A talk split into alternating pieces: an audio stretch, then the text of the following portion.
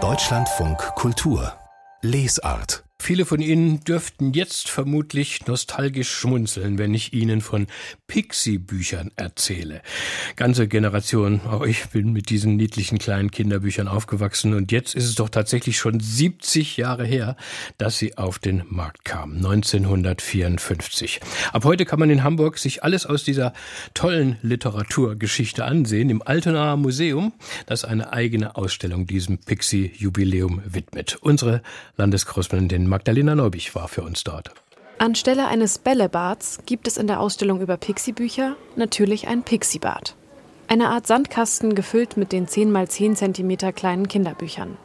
Diego, Mian und Konstantin nehmen schon mal ein Bad. Also ich lese gerne Pixie-Bücher.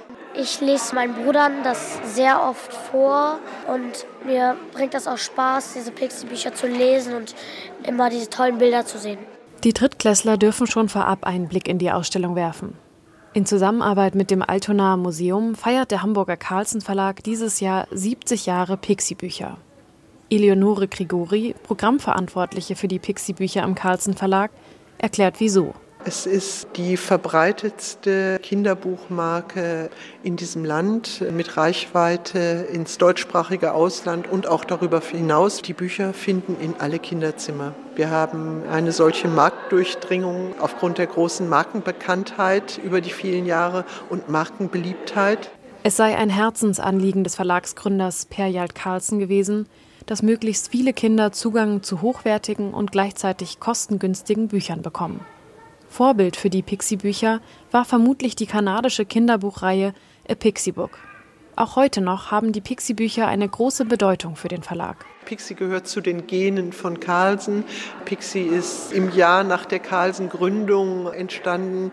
Pixie war immer dabei und hat in manchen Krisenzeiten den Verlag getragen. Und auch heute ist Pixie ein wichtiges Element im Gesicht von Carlsen. Mehr als 500 Millionen Pixie-Bücher sind laut Verlagsangaben seit Erscheinen des ersten Buchs verkauft worden. Das kleine quadratische Format der Bücher hat sich im Laufe der Jahrzehnte nicht verändert. Und auch bestimmte Themen tauchen immer wieder auf. Märchengeschichten, Einschlafgeschichten, Geschichten vom Bauernhof oder der Baustelle. Grundsätzlich spiegelten die Bücher aber die veränderten gesellschaftlichen Realitäten wider, sagt Eleonore Grigori vom Carlsen Verlag. Das heißt nicht nur, wie sehen Personen aus, wie sieht Kleidung aus, ist äh, der Kassettenrekorder noch die aktuelle Technik äh, für Kinder, sondern wichtig ist natürlich, welche Rollen übernehmen die Menschen in der Familie. Was gibt es da für wiederkehrende Darstellungen von Jungs, von Mädchen, von den Eltern und den Großeltern? Sind die Hautfarben nur weiß oder bunter? Sind da auch Kinder, die in ihren körperlichen Fähigkeiten anders sind und zum Beispiel im Rollstuhl sitzen? Weil sich die Inhalte über die Zeit so verändert haben, ist der Rundgang durch die Ausstellung im Altonaer Museum auch eine kleine kulturhistorische Reise. Gestaltet wurde die Ausstellung von der Illustratorin Regina Kien, die selbst mehrere Pixie-Bücher geschrieben und bebildert hat. In 45 großen Bilderrahmen hängen mehr als 1000 Pixie-Bücher aus den vergangenen 70 Jahren in chronologischer Abfolge an den Wänden. Unterbrochen von Infotafeln über besondere Pixie-Serien, wie etwa die Pixie-Bücher in arabischer oder ukrainischer Sprache für geflüchtete Kinder. Und irgendwann habe ich auch gedacht, ja, das ist aber auch eine ganz schöne erwachsene Art, sich mit dem auseinanderzusetzen. Es ist aber auch eine Ausstellung für Kinder.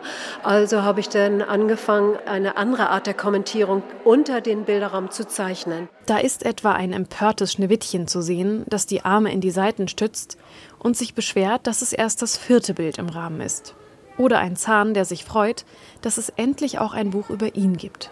Grundsätzlich war es Regina Kehn wichtig, einen Ausstellungsraum zu gestalten, der auch ein Erlebnisraum für Kinder ist. Deshalb können sich die Kinder aus dem Pixiebad nach Belieben zeitgenössische Pixie-Bücher angeln.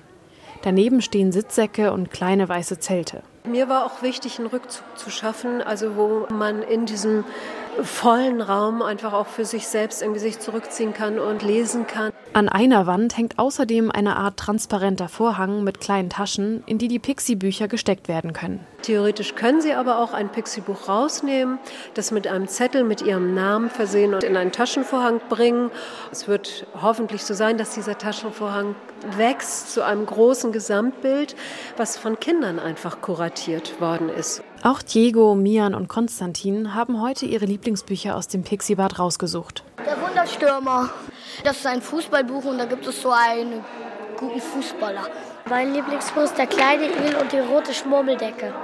Ich finde, das sind sehr, sehr süße Bilder und nicht gefährlich, sondern einfach so alles so süß. Der Carlsen Verlag hofft, dass die begeisterten Pixie-Buchleser von heute so einen Zugang in die große Welt der Literatur finden, Spaß beim Lesen lernen haben und auch noch als Erwachsene gerne mal ein Buch aufschlagen. Pixie, die Ausstellung. 70 Jahre kleine Bücher, so hübsch auch heißt die Schau ab heute im Altonaer Museum in Hamburg bis Mitte August.